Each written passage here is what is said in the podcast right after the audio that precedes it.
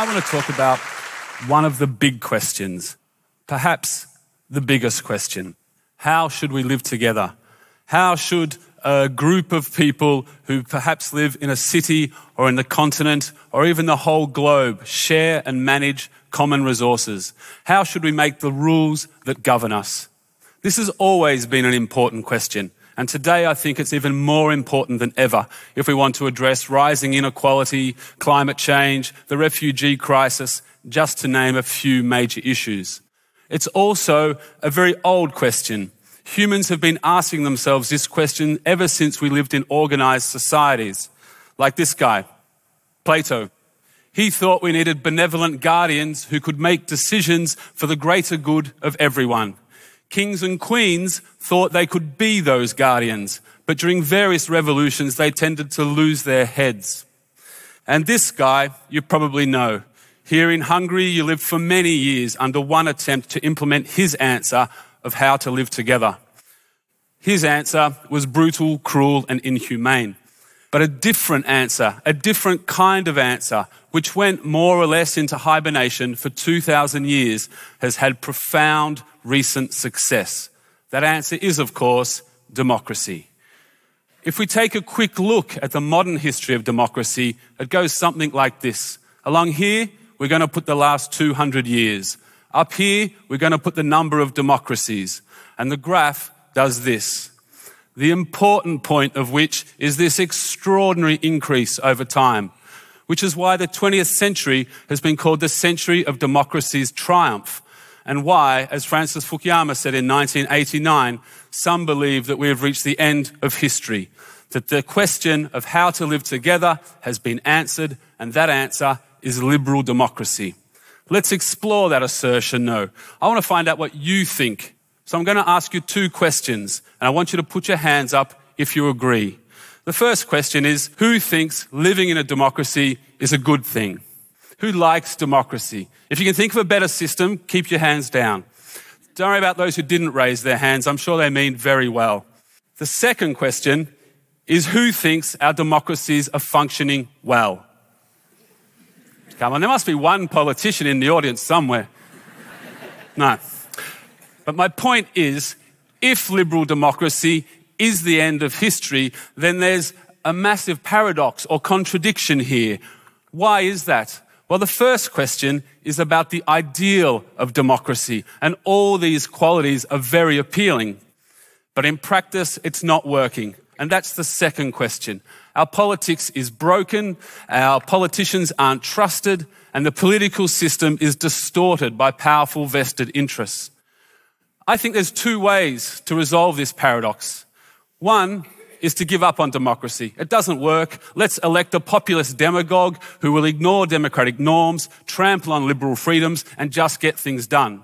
The other option, I think, is to fix this broken system, to bring the practice closer to the ideal and put the diverse voices of society in our parliaments and get them to make considered evidence based laws for the long term good of everyone. Which brings me to my epiphany, my moment of enlightenment.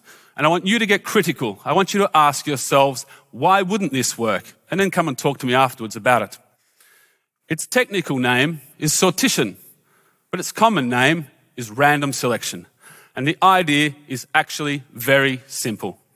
We randomly select people and put them in parliament. Let's think about that for a few more minutes, shall we? Imagine we chose you and you and you and you and you and you down there and a bunch of other random people and we put you in our parliaments for the next couple of years.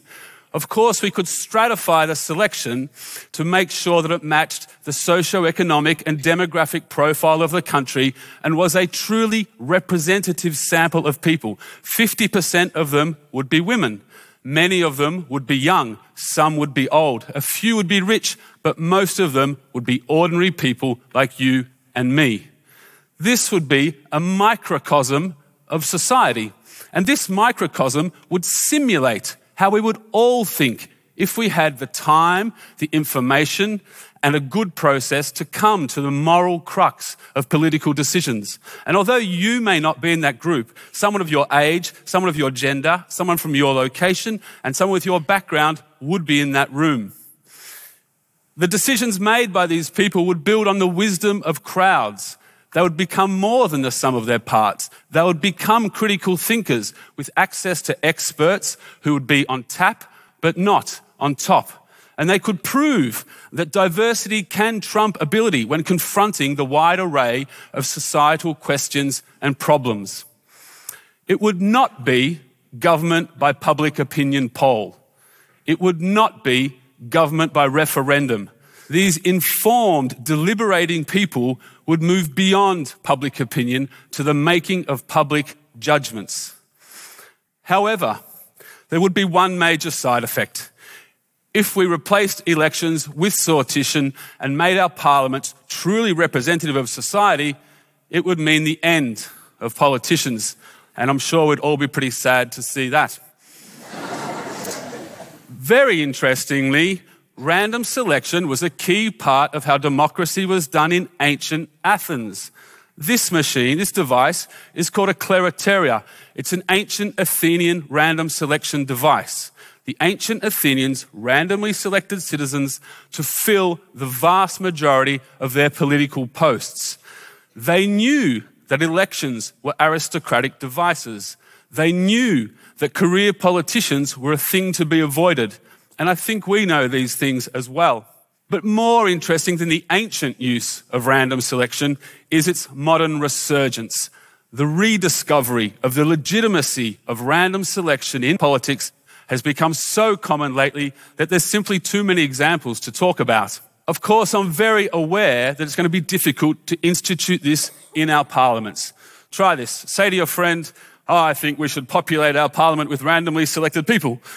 You'll be like, are you joking? What if my neighbor gets chosen? The fool can't even separate his recycling. But the perhaps surprising but overwhelming and compelling evidence from all these modern examples is that it does work. If you give people responsibility, they act responsibly.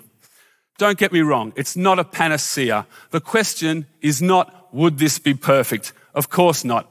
People are fallibly human and distorting influences will continue to exist. The question is, would it be better? And the answer to that question, to me at least, is obviously yes. Which gets us back to our original question. How should we live together?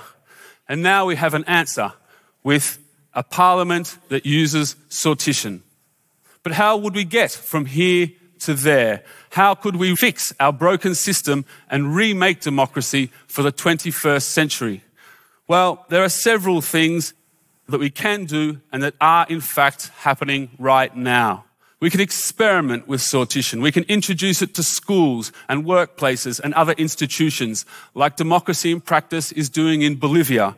We can hold policy juries and citizens' assemblies, like the New Democracy Foundation is doing in Australia, like the Jefferson Center is doing in the US, and like the Irish government is doing right now.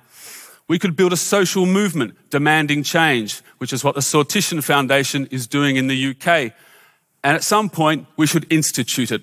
Perhaps the first step will be a second chamber in our parliament full of randomly selected people, a citizen senate, if you will. There is a campaign for a citizen senate in France and another campaign in Scotland, and it could, of course, be done right here in Hungary. That would be kind of like a Trojan horse right into the heart of government. And then, when it becomes impossible to patch over the cracks in the current system, we must step up and replace elections with sortition.